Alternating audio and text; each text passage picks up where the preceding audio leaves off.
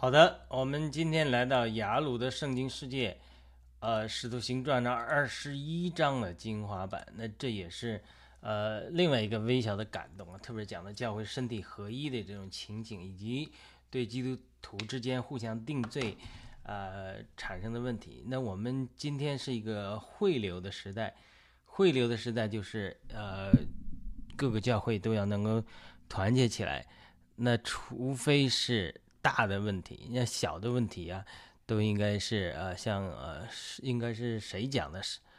圣奥古斯丁讲的是，就是还是哪个是不不是教父了？我忘记是谁了。就是说，我们大的原则性的问题当然坚持，小的时候就 liberal，所有的世上都有爱啊，好像是圣奥古斯丁了，我不记得了，还还是另外一个教父讲的了。嗯，那么呃。读《使徒行传》二十一章的一个精精华版的一个标题，就是如何面对外邦人犹太化和犹太人外邦化的压力。哎，我们都知道圣经中有呃外邦人犹太化，逼着犹外邦人要受割礼。但其实我们这次读的时候也读的注意到另外一种情形，就是其实在外邦人的教会。也有让犹太人外邦化这种压力，所以呢，这是我们这次分享的一个感动。当然，由此呃揭示出一些我们对这个呃圣经的一些一些的对现代教会的一些感动吧。标题：如何面对外邦人犹太化和犹太人外邦化的压力？圣灵说话的一个方式就是高亮。无论我们是在读经中，或者运用先知性恩赐发预言的过程中，圣灵都常常。会运用这个方式来说话，比如我观察到，在很多有先知性恩赐的人在利用这个恩赐发预言的时候，往往在聚会的场所，呃，他就是 scan through，呃，看看场景，看见哪个人引起他们的注意，然后呢，留意这些特别吸引他们注意的人，然后求问圣灵对他们有什么话说。往往果不其然，圣灵常常对这些人啊有些感动。那传统的教会里，很多人不用高亮这个词，highlight。但是用感动，神给我一个感动，神对我说话，神感动我去读某个经文，神感动我去给某个人打电话等等，其实都是一样的，就是圣灵对人说话。那么读经的时候要特别注意圣灵的感动或者高亮，不管你怎么讲讲吧。比如读一章圣经，忽然注意到以前读的时候没有注意的一个经文，或者你读过很多遍了都没有想到它有别的意思，但是今天却忽然觉得它有不同的意思。那么碰到这种情况就需要特别注意，因为这很可能是圣灵要对你说话的方式。这个时候你可以学习安静下来，好像老以利教导小萨姆尔一样，说：“神呐，你的仆人在这里，请说。”小萨姆尔开始几次听到神呼唤他，但是因为不会辨别神的声音，以为是老以利呼唤他，所以错过了神的说话。但是等老以利教导他如何听神的声音的时候，他就开始学会与神沟通了。我们读经，呃，和在平常与主交通，都要学习注意这个圣灵说话的方式。我们一旦熟练掌握这个圣灵的高亮之后，在帮助我们听到圣灵的说话上，特别读经得到圣灵的感动上，有非常的益处。那么《使徒行传》二十一章的主要故事，当然是保罗在耶路撒冷遇到麻烦了，对不对？我们前几次读经里说过了，耶稣站在保罗的身边给他加力，说他如何在耶路撒冷为他做了见证。也要如何在罗马为他做见证？那么，因为很多人预预言，呃，保罗在耶路撒冷会被捆绑，而且圣灵借这些发预言的人口劝阻保罗不要去耶路撒冷。但是他定义去了之后，主却站在他身边加力给他。我们已经详细的讨论过了这个看似矛盾的事实之后的属灵意义，我们就不在这里重复了。但是我们这一次，就是这是我几年前读经的时候写下来的。这次在读《使徒行传》二十一章的时候，感到圣灵特别高亮一个经文给我，就是二十一章二十一节。你他们听说你就保罗教训在一切一切在外邦的犹太人背弃摩西，对他们说不要给孩子行割礼，也不要遵行规律。这句话的背景是保罗去雅各那里见了在耶路撒冷的长老们，并分享了神如何借着他的指示。在外邦人中所行的事，这些长老们听见了就荣耀神，之后就对保罗说：“弟兄啊，你看犹太人中信主的有多少万，并且都为律法热心。”二十一节，之后才接上了我刚才提到的圣灵这次在我们读经中对我高亮的话，就是二十一节后面。那么我注意到。圣灵不仅高亮了二一节，特别高亮了这里的几个字，就是教训一切在外邦的犹太人背弃摩西。而且这句话中，圣灵又高亮的是在外邦的犹太人。换句话说，这次耶路撒冷骚动的一个主要原因，就是由这里的犹太基督徒中的长老们，呃，甚至或者犹太教里面的人，呃，呃，就是二一一中他们所所指的。那些犹太人信主并热心律法的多少万人，呃，听说保罗在外邦这样做，就是教训在外邦的犹太人背弃摩西，才觉得他们保罗所做的触犯了他们的利益，才引起这场骚动。但这场骚动里面有没有只是说在外邦，在犹太人的这个在耶路撒冷犹太教信徒，那有没有犹太教的基督徒参与了，或者他？默认支持的，对不对？这是有可能的。换句话说，是保罗在针对外邦的犹太人一些做法和宣扬，比如这些犹太人基督徒，或许还包括其他犹太人，可能包括更多的犹太人，对不对？其他的犹太教的犹太人所认为的保罗的背弃摩西、不要行割礼、不要遵行规律的教条，激怒了他们。我之所以圣灵说圣灵给我感高亮在外邦的犹太人这个字样，是读到这里我有个感动。就是这些犹太人其实在乎的不是保罗教训外邦人做这些事情，他们不在乎，他们在乎的是保罗居然教导在外邦的犹太人做这些事情。按照基督徒的一般逻辑，这里保罗所做的没有丝毫错误，就是保罗所宣扬的受割礼不受割礼都无关紧要，要紧的乃是做心脏。加拉太六章五节。那么保罗既然自己因因已经认为认识基督，把其他都当做粪土。腓立比书三章八节。自然也就把割礼、规律，甚至摩西都当作粪土，所以我并不认为保罗有错。我也相信圣灵在这里高亮这句话，并不是在指责保罗有错。但是我感觉圣灵在高亮这句话给我的感动是在另外一个层面，就是如何对待与我们不同的人，如何在爱和包容里对待与我们不同或者还没有认识我们，呃，某些我们认识的真理的人。呃，我有个想法，不知道你同意不同意，就是。有的时候，我们看为粪土的东西，别人可能看为宝贝；我们看为宝贝的东西，别人可能看为粪土。当我们把自己看为粪土的态度强加于某些人把死看为宝贝的人接受我们的态度的时候，就可能给对方造成伤害，造成我们之间与他们之间的冲突。比如说，我们一些基督徒觉得迷信菩萨和佛教的人是都是拜偶像，完全是粪土。因为我是中国人，中国有很多拜佛的人，包括我母亲，母亲以前都多年拜菩萨。所以，我这种态，我这种态度，哎，的确可能会造成信佛的人受到伤害，呃，包括我母亲，我是个人的经历来讲了。我见过很多基督徒对佛教持这种态度，我不认为这个在事实上有什么错误。相比基督拜菩萨、菩萨拜偶像，的确是粪土。但是，哎，我发现，如果我们持有这种态度和以还正在拜偶像的佛教徒，拜菩萨的呃的人接触的时候，并传福音给他们的时候，哎，根据我们的观察，我们这样的讲述果效并不是很好。同样，我们某个基督徒持有的对某个圣经真理的观念，或者我们认为的真理，可能对于另外一个基督徒团体来就是粪土。当然，我举两个极端的例子，可能是异端的例子。呃，比如我以前常常坐火车到华盛顿去，常常碰到耶和华见证人和摩门教两个团体的布道，这一般的基督徒团体认为他是呃呃异端。嗯，呃，有一天我在火车上碰到一个热心的菲律宾音译的耶和华见证人的教友，我们一路上辩论。他告诉我，基督并不是神，只是一个人，耶稣只是一个人，是一个先知。他能举出很多圣经的例子来证明耶稣不是神，一个例子一个一个例子给我举。但是作为呃一个基督徒，承认耶稣是神，是神的儿子，是一个基本的先决条件。我以前教会的一个传道人，有一天他家里有人来敲门，他看到是耶和华见证人的。他对他把门一关，说：“耶稣是主。”就意思还教导我们说，对耶和华见证人这样人要拒绝，因为圣经中说，若有人到你们那里，不要传讲这教训，不要接待他，他到家里也不要对他说愿你喜乐，因为对他说愿你喜乐，在要就在他的恶行上有份。约翰二书十章十一节。那我接受了教导，所以对耶和华见证的人比较冷淡。哎，但是后来渐渐听出来一个不同的说法，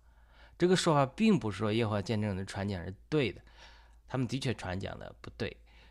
而是说今天的耶和华见证人就好像主耶稣时代的撒玛利亚人。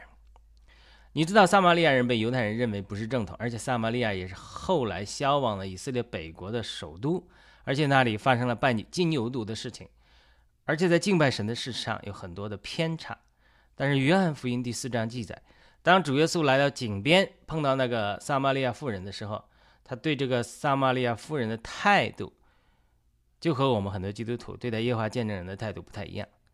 不仅后来门徒感到惊奇，甚至那个。撒玛利亚妇人也感到惊奇，他对主说：“你既是犹太人，怎么向我一个撒玛利亚的妇人要水喝呢？对不对？呃，原来的犹太人和撒玛利亚人没有来往。这约翰福音四章九节。后来他还跟耶稣谈神学，我们的祖宗在这山上敬拜，你们倒说敬拜的地方必须在耶路撒冷。二十节。记得我刚才提到北国以色列拜金牛犊的事情，这个事情是很得罪神的。这个撒玛利亚。妇人所指的山，也不是指耶路撒冷，可能是指北国以色列敬拜牛犊的地方。但是主耶稣回答他说：“妇人，你当信我，时候将到，那时候你们敬拜父不在这山上，也不在耶路撒冷。”是二十一节。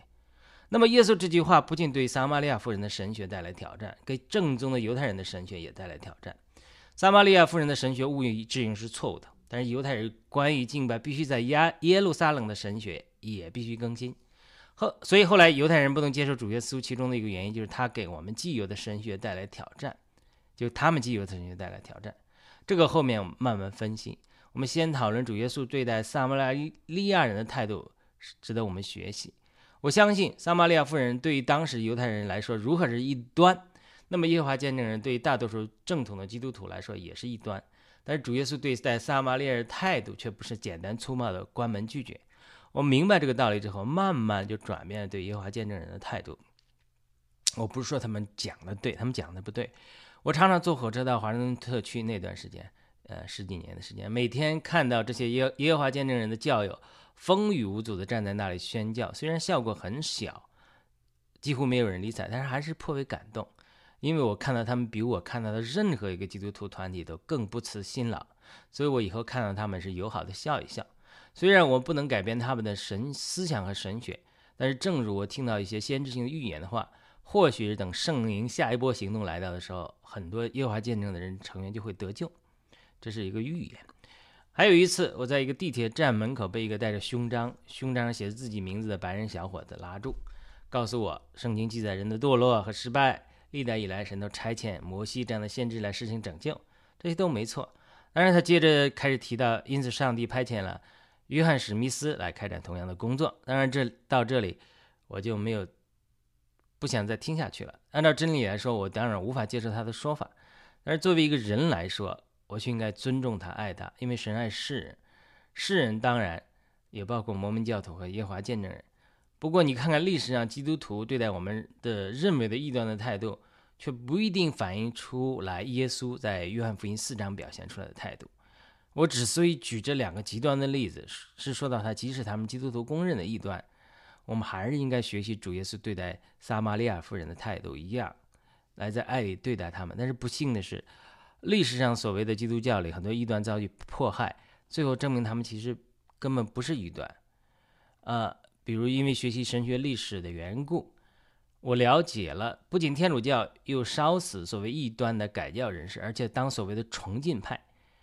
Anabaptist 就是美国阿米士人和门诺派基督徒的前身，因为反对婴儿敬礼，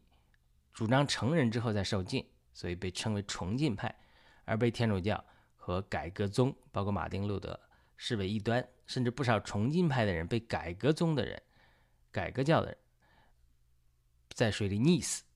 天，他们有很多的宣讲说，他们不要主张重浸吗？就把他们在水里淹死好了。而且的确发生了很多人被水淹死的经历，所以天主教屠杀新教人是广为人知，但是改革宗屠杀重进派则比较少有人知道。我举这个例子就是说明，我们往往我们人认为的异端，后来有证明是误判的可能性。那我对此深有体会，因为我是在地方教会在美国的呃教会得救的，不少华人基督徒认为地方教会和李长寿是异端。其实除了地方教会教的一地会有争议，以及所谓指控的基督就是那灵啊，以及神成为人是要人人在生命上、性情上成为神，我觉得这后者都是神学上的问题。当然，我不是说他讲的没有偏颇的地方，肯定有，但说成异端有点过分了。呃，当然，我现在离开地方教会了，我只是呃远距离的观察来说，因为。所谓的神成为人，是要人在生命性情上成为神，并不是李长寿一个人讲，而是教父亚他那修也这么讲。这在圣经神学上是是有争议的，但是也不能算是异端。但是既然很多人攻击地方教会是异端，就自然影响了很多华人基督徒，特呃很多基督徒，特别是华人基督徒。我曾经在马里兰大学的一个分校，常常参与校园服饰。有一段时间，每当我接触一些福音朋友或者外地来的华人基督徒，哎，就会发现一段时间，有些人就不来了。原来，呃，另外一个华人基督徒团体背后总是讲我们是异端，所以基督徒在背后做迫害别人的工作，有的时候很难说百分之百是为了真道争辩，有的时候难免有正经的成分。啊，也有一个华人基督徒在跟我，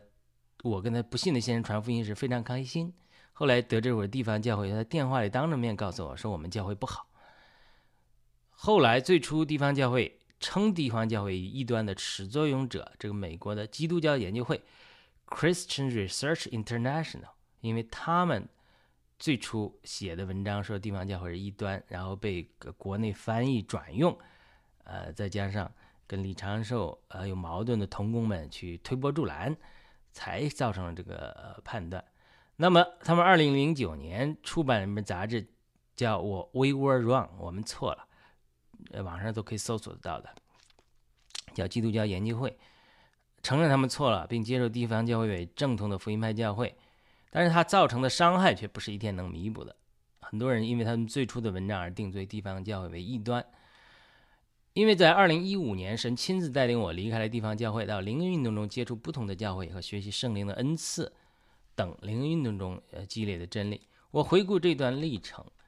我之后的确在思想上打破了很多地方的教会的教导的限制，啊，我接触和学习灵运动和其他教会教导的真理之外，我也不再认同地方教会的一切教导和实行，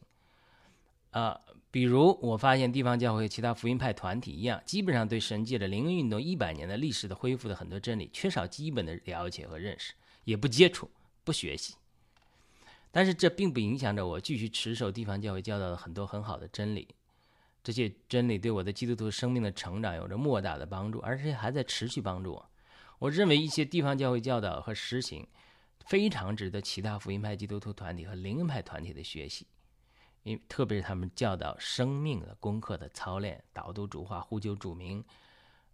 呃陈真复兴等等等等生命的操练。但是如果给地方教会扣上异端的帽子，很多人都吓怕了，哪里还敢学习他们教导的真理？所以呢，当然我们需要一些梳理，哪些值得学习，哪些值得商榷。这里不是我讨论的重点。我举几这几个例子，不管你同意不同意，我要说明的一点就是，我们一些基督徒或者一些基督教团体，往往对别的基督徒和基督教团体的判断甚至评价，常常是会发生错误的。我们对圣经的理解也是会常常发生偏差的。那在华人基督教历史上，召会、地方教会和公会，一般华人基督教这个矛盾。啊，是必须越过的一个坎，才能达到华人教会之间的合一。因为地方教会虽然人不多，但是它的呃属灵的影响力还是有一定的，所以它这是历史上呃华人教会历史上一个非常大的一个冲突和争执不合一的一个因素。当然，呃两方面都有原因的，所以神给我明确的感动和引领。我们要汇流，要合一，那么，呃，对真理的认识，这些梳理都是需要的。回回头看我们这章的内容，基督教对犹太人的态度是否在判断上出现偏差？基督徒在解读保罗如何对待犹太人得救问题上是否出现过偏差？这样的偏差是否会继续影响我们今天对犹太人的态度？等我在美国联合神学院开始读博士预科的时候，有一门课程是新约入门。连续两个学期，一个作业就是分析加拉太二章彼得庄稼不和外邦人同吃饭的故事。我在作业中流出一个流露出一个思想，就是在地方教会学习的思想，就是犹太人企图因为守律法靠自己的肉体努力得称义，而我们基督徒是因信称义。这里彼得明明认识我们是靠着神的恩典得称义，但是因为惧怕而装假，而后来来而来自雅各那里的犹太基督徒，与受到犹太教的影响，还没有脱离遵守律法的观念，因此给彼得带来了压力，这与新约的教导不符。没想到我这个新约老师不同意我的观点，对我提出了严重的质问。他说：“你为什么说犹太人守律法是凭着肉体努力得称义？你的理由是什么？”哎，我说我们教会都这么教导的。他说：“近很多近代的圣经学者已经修正了这样的观念。你是属于对犹太人有严重的偏见和误解，这个让我震惊。然后说我没有对犹太人有偏见啊。”他说：“他认为犹太人守律法是活在神的恩典之中。”他的解释完全和我对立。我只好说我在地方教会得救，接受的教导是这样，但是我觉得这是似乎是天经地义的，而且我本能的怀疑现在的神学院和现在的圣经学者，那个是虽然神引领我到神学院来学习，但是对神学院并没有好的影响，地方教会也不主张大家去学习神学院的。后来有一些变化了，因为一方面觉得很多神学院人充满了自由派人士和咬文嚼字的学究，很多神学论文几乎是尘封起来，根本没有人读。另外一方面，我也听说过神学院 （seminary） 就是 cemetery 墓葬场。很多人不上神学院还好，上了神学院，灵命反而受到压制，甚至还有人变成不信的，特别是自由派的神学院。所以我开始也不能接受他的观点，我们之间有些紧张。但是我告诉自己应该谦卑下来，听听他的逻辑。但是我后来学习之后才发现，这种对神学院的偏见也是差，也是呃有问题的，也纠正了，加上。连续两个学期同时学习基督教的历史，讲的讲到基督徒得势之后如何逼迫犹太人。哦，这些历史是我之前丝毫不了解的。比如有人发展出早期的基督徒发展出一种理论，说既然犹太人杀死了基督，犹太人就成为可咒诅的，该赶尽杀绝。甚至到第一次十字架东征的时候，灭绝了很多犹太人。更为有甚的是，马丁路德改教之后，当仇视犹太人的言论日消尘上的时候，除了少数基督教有识之士。之外，大多数德国基督徒都没有站出来阻止希特勒利用这种思潮来煽动对犹太教的歧视、仇视。了解这个事后，事实之后，我似乎有点豁然开朗。而且，马丁·路德公然宣开反犹、反犹太。不信的人常常说：“哪里有上帝？这有上帝的话，为什么上帝的选民犹太人还遭到这样大屠杀？”其实，这里有神学上的错误，导致被仇敌利用的可能性。所以，屠杀犹太人。不一定是上帝要做的，固然是仇敌做的，但是仇敌利用了基督徒在神学上的错误，特别是基督徒对马太福音二十七章二十五的理及二五节的理解，众百姓回答说：“他的血归到我们和我们的子孙身上。”一个普遍的理解就是犹太人自作自受，既然他们要定死耶稣，而且他们也喊着这个血债归到他们和他们的子孙身上，因此后来犹太人受到一系列的惩罚和屠杀都是神惩治的结果。或者说，至少是他们自招的。天哪，我一直是这么想的。我看到很多这样的解释，也接受了这个。可是后来仔细一想，听了别人的说法，说这个似乎和耶稣死之前的祷告不同啊。耶稣死之前祷告说：“父啊，赦免他们，因为他们所做的，他们不晓得。”路加福音二十三章三十四节。请想一想，难道犹太人比世人特别坏，不值得耶稣的饶恕吗？难道犹太人不在耶稣这里祷告的他们里面吗？还是我们以小人之心夺君子之腹？把神想象成一个小肚鸡肠的人，把后来犹太人遇到的一切屠杀和灾难都归结为神的惩治。我不否认有神的惩治的时候，但是特别的新约中，耶稣基督担当了神一切的愤怒之后，再这样说就要好好想一想。我们已经不是在旧约里了，我们有可能接受了撒旦所兴起的思想，借助基督教对犹太人的仇视和不宽容，因此间接的帮助了仇敌来迫害犹太人。因为凡挂在木头上都是受咒诅，主耶稣挂在木头上就赦免了一切的人，是呃担当了人一切的罪。当然我们要悔改是没错的。所以了解了这些之后，我再来思考这个老师所说的。他说犹太人是通过受法守律法得称义，这是神给他们的规定；而基督徒是因着信心恩典得称义。呃，单纯这么讲。呃不，他说他对不起，这是读错了。他说犹太人说犹太人是通过守律法得称义，而基督徒是因着信心和恩典得称义，是不完全准确的。因为在旧约中有犹太人因着律法得称义。在新约中也有基督徒在肉体里的努力，因此更准确的说法是，无论犹太人守律法，在旧约中或者基督徒凭着信心，都有真诚守律法或者凭着信心的一面，也都有仪式化和条文化的一面。关键是看一个人到底是真的守律法，还是真的凭着信心，或者只是在假装。每一个团体，每包括犹太教团体，每一个基督徒宗派里面，都可以有真凭着信心的人，无论是守律法，无论是呃凭信心，也都有装假的人。这样的原则适用于犹太教的团体。换句话说，并不是一个体系完全有问题，而是每个体系都可能会被滥用。固然很多犹太人守律法出于肉体，但也不能百分之百说犹太人都是出于肉体来守律法。如果是那样的话，那么旧约中很多渴慕、热爱律法、追求完全，那没有一个人得到神的喜悦了。我能够理解他的一点一点他的意思，但是我知道我并不能完全搞清楚这个问题。对于以色列如最后如何得救，神学上也有不同的理解。有的人说，最后以色列人就是因为得救，就是因为他们是神的选民，按照神在肉体里割礼的约定，就是律法的约定。到时候让他们全家得救。有的人说到末期来到的时候，以色列会经历福音的广传和属灵的大复兴，很多以色列人会认识耶稣基督而得救。前面我提到的，我感觉圣灵高亮的经文特别提到耶路撒冷的人指控保罗在外邦教导，在外邦的犹太人废除割礼，可能导致，呃，我们认为保罗的观点是，既然新约已经到来，犹太人就应该不受割礼。再加上我们前面提到，保罗说，受割礼不受割礼都无关紧要，要紧的乃是做心脏。加拉太六章十五节，可能更让我们觉得保罗反对犹太人继续受割礼。但是我们可能解读错误，因为我们忽略了其他经文，比如保罗在临前七章十八至二十节说，有人蒙召是已受割礼，就不要恢复原状；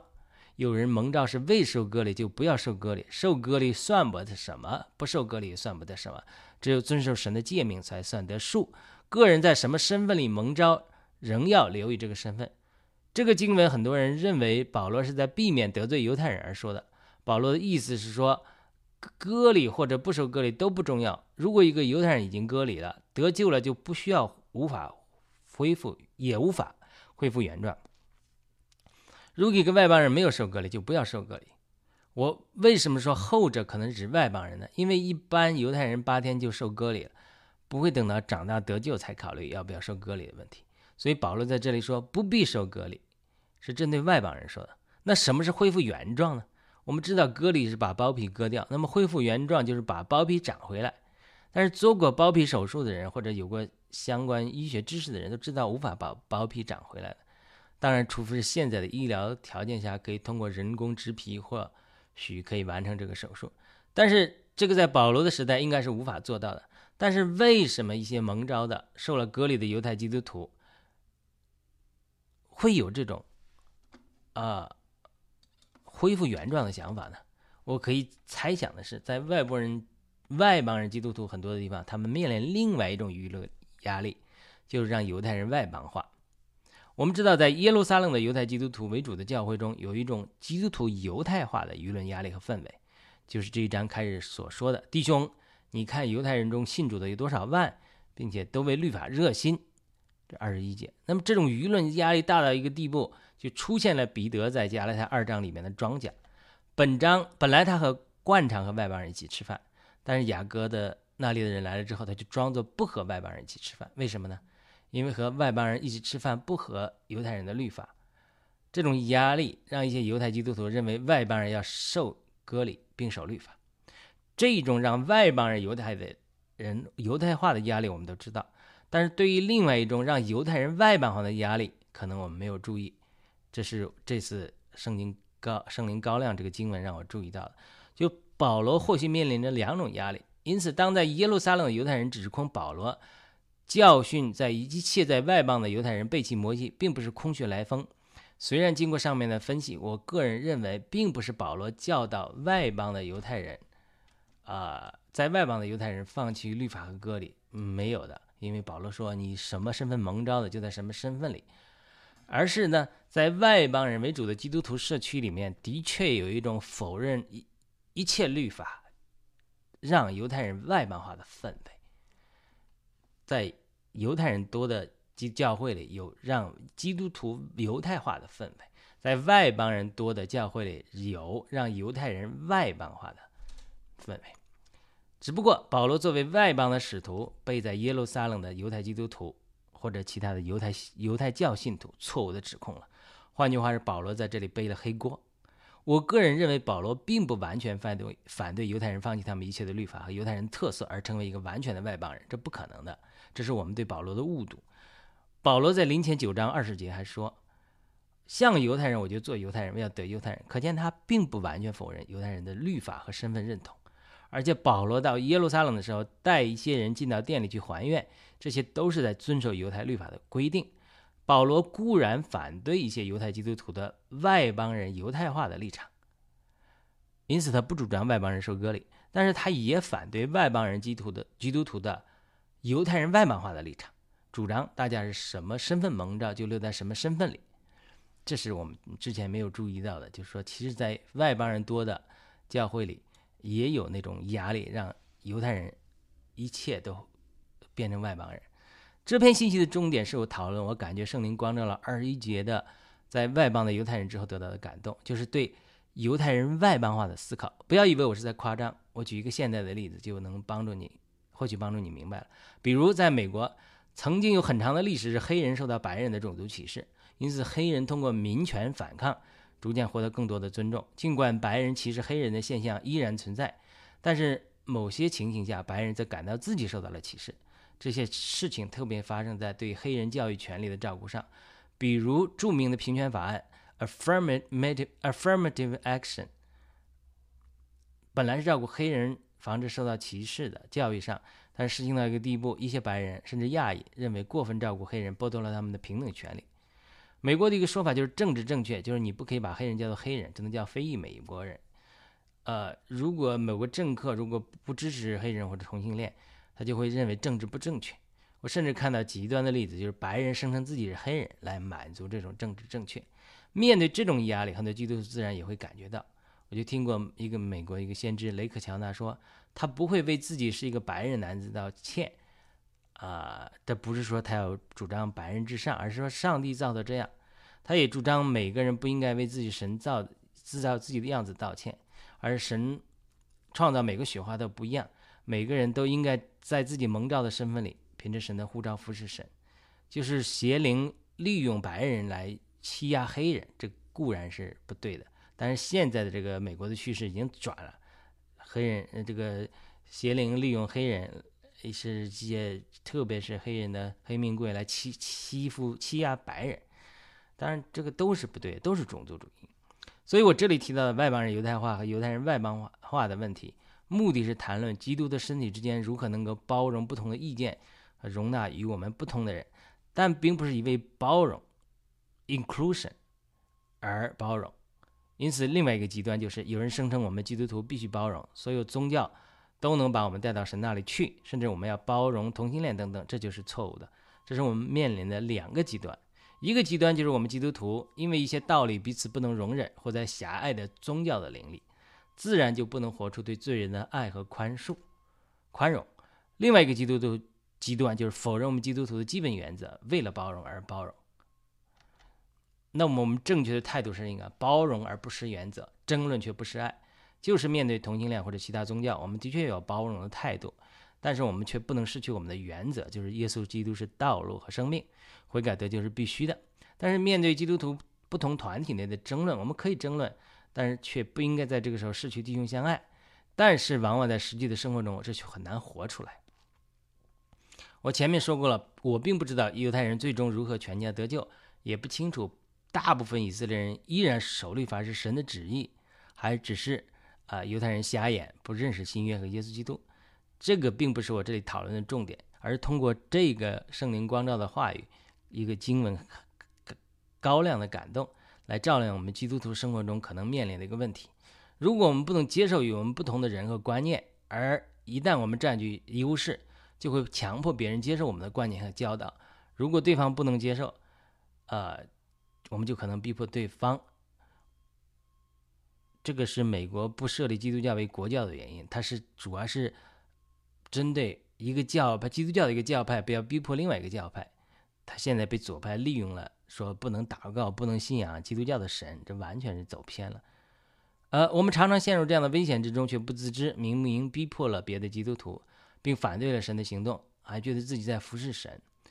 比尔·强生牧师说：“每一波神的行动中，行动中神使用的人，往往都受到上一波神的行动中神使用的人的逼迫。”这话一点不假。我们无论是看犹太教逼迫基督徒，基督徒又逼迫犹太教徒，天主教逼迫新教，更正教逼迫崇敬派，国内国教。圣公会的国教逼迫清教徒，灵恩运动兴起的时候，福音派的教会又逼迫灵恩派；新的灵恩运动兴起的时候，早期灵恩派的宗派又逼迫新的灵恩派的宗派。你如果学习教会历史，就是上一波神使用中的上一波行动中神上一波行动中使用的人和团体，逼迫神下一波行动中使人神使用的人和团体的历史。因此，当神下一波的行动来临的时候，你的位置在哪里？一个美国先知莱瑞·兰道夫说：“是否有份于神的复兴，有的时候就取决于我们的站姿，距离可能就是一条渔船几尺这么宽。”彼得彻夜往一边撒网，什么都没有。但是等主对他说往另外一边撒网，改变了他的站姿位置，就打出许多鱼来。因此，他就推断说，他其实那个鱼可能那个渔船就几尺宽。他说：“有的时候，你是否有份于复兴，就是你的站姿，你是背对着这个复兴呢，往这边打鱼，还是正对着复兴往这边打鱼？好，或者好像一个龙卷风来临的时候，你如果在其中的话，就会天摇地动；你如果不在其中，可以隔岸观火，甚至几尺的距离丝毫没有损伤。我二零一三年看见一个龙卷风的意象，那个时候主就给我感动，后来又给我无数的印证，就是一个席卷全中国和全世界的大复兴即将来要来临。”但是你是否能够在其中，还是在隔岸观火呢？你是在被逼迫的神使用的新一波行动中的一员呢，还是要处在逼迫神新一波行动中使用的上一波人团体里的一员呢？我听到一个先知的预言，就是这个复兴要来临的时候，可能会来自一个类似加利利一样的地方。你可能觉得神可不可能光顾的地方或者团体，但是我们要小心，历史上很多人都因这些偏见错过了神的行动。犹太人是如此错过了耶稣，还有很多基督徒错过了神的复兴。但愿我们能够警醒。那我们知道，一九七零年代还是、六零年代的 Jesus Movement，美国的耶稣运动，那带进很多嬉皮士、同性恋得救，而且其中一个领袖 Lonnie Crispy 还在同性恋上有软弱，得救之后也有犯罪的情形，但是他并不影响 Jesus Movement。的确，在美国的民间底层人士中、嬉皮士中，呃，灵恩运动中带来了很多人的得救和复兴。他这种这么非传统的人、非传统的行动都能被神使用，所以有的时候我们呃会看走眼的。最后，我们还是回到这个经文来。我认为，虽然早期基督徒面临着外邦人犹太化的压力，这个在耶路撒冷教会。有彰显，当然也得到了一定的对付。最后，弟兄们认为不要强迫外邦人犹太化，但是后来教会上、教会历史上的确存在了犹太人外邦化的压力。这个压力让很多基督徒错误解读保罗对犹太人的态度，甚至错误的神学被仇敌利用，造成了基督徒逼迫、杀害犹太人的惨剧。这就历史上多得不得了了，你查一查都是真实的。我觉得犹太人到底如何全家得救，可能和我们想象的方法不太一样。让我们从历史的经验中学习教训，能够接受其他基督身体成员的不同，彼此配搭，互相帮助，把神的旨意完成出来。我们必须知道，我们对神的了解只是一个侧面，我们并没有神的高度和全面的角度来全篇全盘看待他的身体。因此，我们要警醒，避免落入仇敌的试诱，就是利用我们的狭隘来拒绝和逼迫与我们不同的人，无论是不同的种族文化之间，或者基督徒不同团体之间。呃，只要不涉及呃否认耶稣之主啊、复活呀这些基本的真理，呃，耶稣基督的神性啊、神的儿子这些基本的真理的，不否认这些基本的真理，都应该秉持一个兼容并蓄的态度，彼此学习、包容和接纳，才能避免犯历史上很多基督徒、基督教团体犯下的错误。我们必须打破传统的观念，进入新新一个时代的汇流之中。特别是别人，因为我们长期在一个教会受教导之后，我们的观念思维是很管式的、很狭隘的。我自己的经历也是如此，所以你必须出来，你跳出原来的思维模式。你怎么能跳出来？你必须学习别人，而且跳出原来的教会的教导。你每周去教会，你这个不接受的教导和接触的人不变，你就不能的。而很多教会不允许信徒，不鼓励信徒去接触别人的聚会，而利用恐惧来控制你。啊，你一去就被毒瓜骗了啊，被别人被邪灵欺骗了，通过恐惧来控制信徒。这是不对的，你要大胆去学习不同教派的长处，这样我们才能，嗯呃，不至于营养不这个偏食，营养不足。很多教会的信徒营养不足，因为什么？长期偏食，就听一一个一个教派，一个几个牧师或者几个传道人长期的信息的讲解，他很多丰富，我们都理解，我们都是从啊有人从人有所学习的，但是呢。我们要要要打破宗派的藩篱，才能丰富我们自己的视角。好的，我们今天的读经就到这里。我们呃希望你们能帮助点赞、转发、评论，好传播主的话语。谢谢，下次再见。